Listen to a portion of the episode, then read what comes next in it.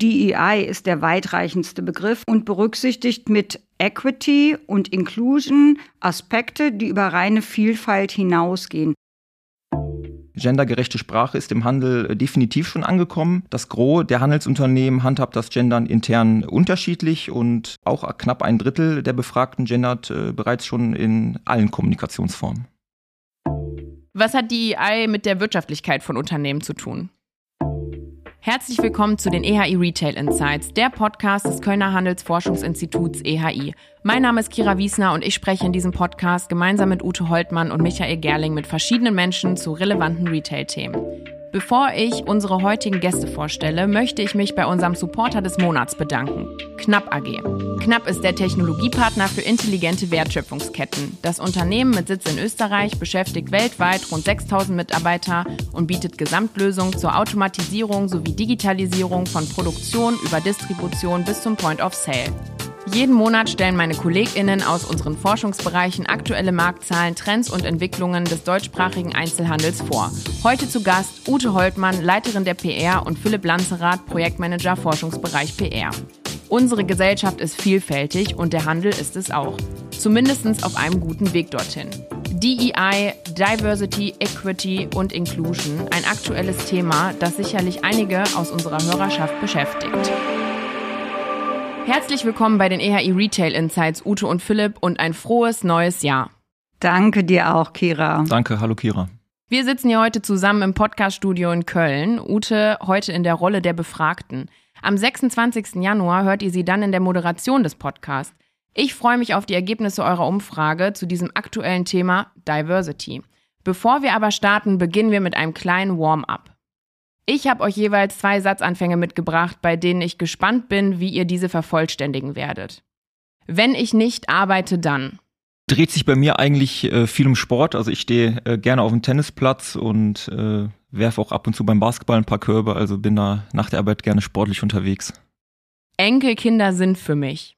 Aha, ähm, definitiv das schönste Erlebnis nach den eigenen Kindern. Ähm, was das so besonders macht, ist wahrscheinlich, dass man sie abgeben kann, wenn sie anstrengend werden. Digital oder Face-to-Face-Interviews? Ähm, ganz klar Face-to-Face -face bei mir. Ähm, ich bin eigentlich fast immer im Büro anzutreffen und mag den persönlichen Kontakt mit meinen Kolleginnen sehr gerne. Und ja, deshalb freue ich mich auch heute hier mit euch meine Podcast-Premiere im Studio zu feiern. Diversität ist für mich. Selbstverständlich. Es gibt Gruppen in unserer Gesellschaft, die unterrepräsentiert sind und deshalb ist es auch selbstverständlich, sich darüber ein Bewusstsein zu machen und zu versuchen, das zu ändern. Ute, zu Beginn unseres Vorgesprächs hast du gesagt, ich zitiere, DEI und Autokorrektur werden keine Freunde. Was hat es damit auf sich? Also das muss ich, glaube ich, mal erklären. Die Abkürzung DEI steht für Diversity, Equity und Inclusion. Abgekürzt sind das also die englischen Versalien DEI. Die automatische Fehlerkorrektur der Schreibprogramme macht daraus aber immer den weiblichen Artikel die. Das ist ein ständiger Kampf und den habe ich, glaube ich, eindeutig verloren. So hat sich das ein oder andere die zum Beispiel in die Einladung zu einem Arbeitskreis genau zu dem Thema eingeschlichen. Hinzu kommt noch, dass es irgendwie etwas schwierig zu sprechen ist, finde ich. Auf jeden Fall habe ich genau in demselben Meeting, wo ich ja auch in der Einladung schon Fehler hatte, auch aus Versehen ab und zu mal statt DEI DIY, also Do It Yourself gesagt. Bisschen verwirrend, diese ganzen Abkürzungen. Auch ich habe äh, noch eine Anekdote mitgebracht und zwar erinnere ich mich äh, an einen witzigen oder ganz lustigen Übersetzungsfehler von nicht allzu langer Zeit bei den äh, Corona-Impfterminen, der dann auch durch die Medien geisterte. Und zwar konnten die Leute bei den äh, Terminen vorab ankreuzen, ob sie denn männlich, weiblich oder Taucher seien. Fälschlicherweise wurde äh, divers äh, dort als Plural von Diver aus dem Englischen übersetzt und äh, so kam es dann zu dem ganz lustigen Fehler und ja, da kann man vielleicht auch dran sehen, dass Diversity noch nicht überall hundertprozentig angekommen ist. Wir merken, wir stehen also da noch vor Herausforderungen. Was ist denn überhaupt die EI? Wo kommt dieser Begriff her und warum wird er benutzt? Also es werden tatsächlich verschiedene Begriffe genutzt. Diversity, Diversität oder DEI, das steht für Diversity, Equity und Inclusion, hatten wir ja gerade schon mal gesagt.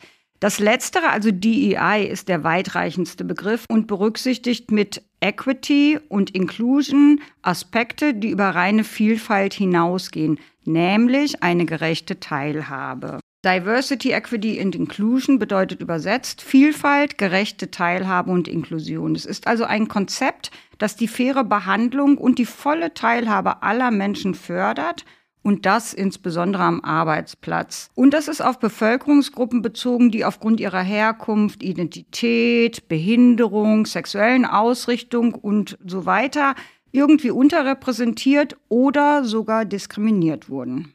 Und was sind die Ziele von DEI? Alle Menschen, unabhängig von Geschlecht, Alter, Religion oder Herkunft, sollen Anerkennung erfahren und wertgeschätzt werden. DEI hinterfragt unseren Umgang mit Vielfalt in unserer Gesellschaft. Hauptziel ist es, Benachteiligung in der Arbeitswelt und in der Öffentlichkeit zu vermeiden. Im beruflichen Kontext zahlt DEI auf viele Bereiche ein, allen voran natürlich das Image. Selbstverständlich auch das Recruiting, also neue Talente finden, die Loyalität von Mitarbeitern erhöhen, die Motivation soll damit gesteigert werden äh, und damit dann natürlich auch die Wettbewerbsfähigkeit von Unternehmen.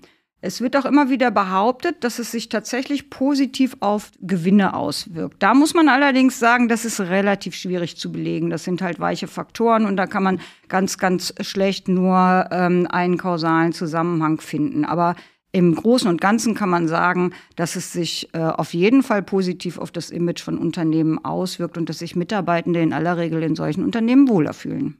Und was würdest du sagen, warum ist das auch so wichtig für die Unternehmenskultur? Vieles, was man macht, äh, findet unbewusst statt. Ich glaube, die meisten von uns haben Verhaltensweisen oder Meinungen gelernt, die irgendwie auf Vorurteilen beruhen. Zum Beispiel so pauschale Urteile wie Frauen sind emotional und Männer dagegen eher pragmatisch. Das sind erstmal nur Konstrukte, die unsere Welt ein wenig vereinfachen. Aber daraus resultieren Verhaltensweisen und dann wird es gefährlich. Und deshalb ist es wichtig, seine Meinung und Verhaltensweisen regelmäßig zu überprüfen. Also sowas wie Selbstreflexion. Die EI ist quasi Corporate Selbstreflexion. Man überdenkt und analysiert, inwieweit sich das Unternehmen allen Menschen oder Gruppen in unserer Gesellschaft gegenüber wertschätzend verhält. Das heißt konkret, niemanden aufgrund eines der genannten Kriterien zu benachteiligen. Bewusstmachen ist der erste Schritt und dafür ist es sehr hilfreich, wenn Unternehmen ihre Kommunikation nach DEI-Kriterien gestalten. Jetzt habt ihr ja eine Umfrage gemacht. Kannst du uns ein paar Infos zu der Stichprobe und zu eurer Methodik geben und in welchem Zeitraum habt ihr überhaupt befragt? Ja, gerne. Ähm, wenn wir im Forschungsbereich PR Handelsbefragungen machen, richten wir uns immer an die PR-Verantwortlichen der Handelsunternehmen und es geht immer um kommunikative Themen. Wir werten unsere Studien immer anonymisiert aus und ein Teil der Befragten nimmt dann natürlich auch anonym teil. Das heißt, wir können den Umsatz, den die Händler repräsentieren, nur ähm, vage einschätzen. Aber wir richten unsere Befragung an große filialisierte Händler mit einem zweistelligen Milliardenumsatz und an mittlere Handelsunternehmen, deren Jahresumsatz sich im zwei- bis dreistelligen Millionenbereich bewegt. Das kann man dann so in etwa klassifizieren. Die Studie zu DEI lief im Oktober, November online. Häufig sind es gestützte Antwortmöglichkeiten, die wir zur Verfügung stellen, aber es gibt immer die Möglichkeit, noch etwas zu ergänzen. Und Philipp, wie bewerten die befragten Unternehmen denn DEI in der Unternehmenskommunikation? Ich kann mir vorstellen, dass das ja auch für viele ein Imagethema ist. Ja, absolut. Ähm, und das sehen auch die PR-Verantwortlichen im Handel so. Die überwältigende Mehrheit von über 80 Prozent sagt nämlich, dass sich die Kommunikation von äh, DEI positiv auf das Unternehmensimage auswirkt und DEI auch zudem als geeignetes Kommunikationsthema angesehen wird. Und zu DEI gehört ja auch gendergerechte Sprache. Mich würde interessieren, wie viele Unternehmen denn gendergerechte Sprache verwenden. Aber äh, vielleicht erklärst du vorab noch mal kurz, wie gendergerechte Sprache überhaupt definiert wird. Gendern äh, bedeutet eigentlich, die geschlechtergerechte Sprache mit einzubeziehen. Äh, also mit dem geschlechterbewussten Sprachgebrauch soll die Gleichbehandlung aller Geschlechter und Identitäten zum Ausdruck gebracht werden. Ja, da im Deutschen wir ja bisher oder bis heute noch meist das generische Maskulinum verwenden, also die männliche Variante. Und ja, man kann sagen, äh, gendergerechte Sprache ist im Handel äh, definitiv schon angekommen. Das Gros der Handelsunternehmen handhabt das Gendern intern unterschiedlich und auch knapp ein Drittel der Befragten gendert äh, bereits schon in allen Kommunikationsformen. Und wie kann man als Unternehmen DEI denn in der Bildkommunikation darstellen? Da gibt es ganz viele Möglichkeiten, indem man beispielsweise nicht nur homogene Gruppen abbildet, äh, sondern so vielfältige Gruppen wie möglich äh, darstellt. Ähm, das können Menschen in Randgruppen sein mit Behinderung oder verschiedener Herkunft, äh, sei es auf Fotos, Videos oder in der Werbung. Und ja, über die Hälfte der befragten Handelsunternehmen richten dabei auch schon die Bildkommunikation auf die AI raus. Das haben wir in unserer Studie herausgefunden. Und in dem Zusammenhang wird auch Employer Branding äh, in Zeiten des Personalmangels äh, immer wichtiger. Das haben wir auch abgefragt und äh, ja, fast 50 Prozent der Unternehmen haben das Employer Branding, also das Bild, was sich Menschen von einem Unternehmen machen, äh, schon auf DEI ausgerichtet. Die Bildkommunikation wird ja auch nach außen hin äh, in erster Linie wahrgenommen. Was können Unternehmen darüber hinaus denn machen, um das ganze Thema weiter voranzutreiben, vielleicht auch intern? Hier kann man beispielsweise äh, Weiterbildung zu DEI anbieten. Das bieten ihrer Belegschaft bereits vier von zehn Handelsunternehmen an. Aber auch hier geht seitens des Handels sicherlich äh, noch ein bisschen mehr. Was hat DEI mit der Wirtschaftlichkeit von Unternehmen zu tun? Nach Ansicht der PR-Verantwortlichen durchaus viel. Äh, da gibt es schon einen Zusammenhang, denn eine überwältigende Mehrheit von 85 Prozent stimmt nämlich der Aussage eher oder voll zu, dass DEI den wirtschaftlichen Erfolg eines Unternehmens erhöht. Das hat uns in dieser Deutlichkeit tatsächlich auch überrascht. Ähm, es gibt schon Studien, die das vermuten lassen. Ähm, ob das so empirisch belegbar ist, ist bleibt für uns noch ein bisschen unklar. Und was würdest du abschließend sagen? Wie hoch ist die Relevanz von DEI für Unternehmen? Also der Diversity-Gedanke spielt im Handel schon eine absolut äh, wichtige Rolle. Das machen auch unsere Ergebnisse deutlich, denn DEI ist ein gutes und geeignetes Kommunikationsthema und wird auch vom Top-Management unterstützt. Und es kann eben nur funktionieren, wenn es auch in der Unternehmenskultur wiedergespiegelt wird und Werte wie äh, Respekt oder Offenheit im Leitbild verankert äh, sind. Und was wir auch herausgefunden haben, ist tatsächlich, dass dieses große Thema äh, auch proaktiv von der Belegschaft gefordert wird, dass es dann auch angegangen werden muss.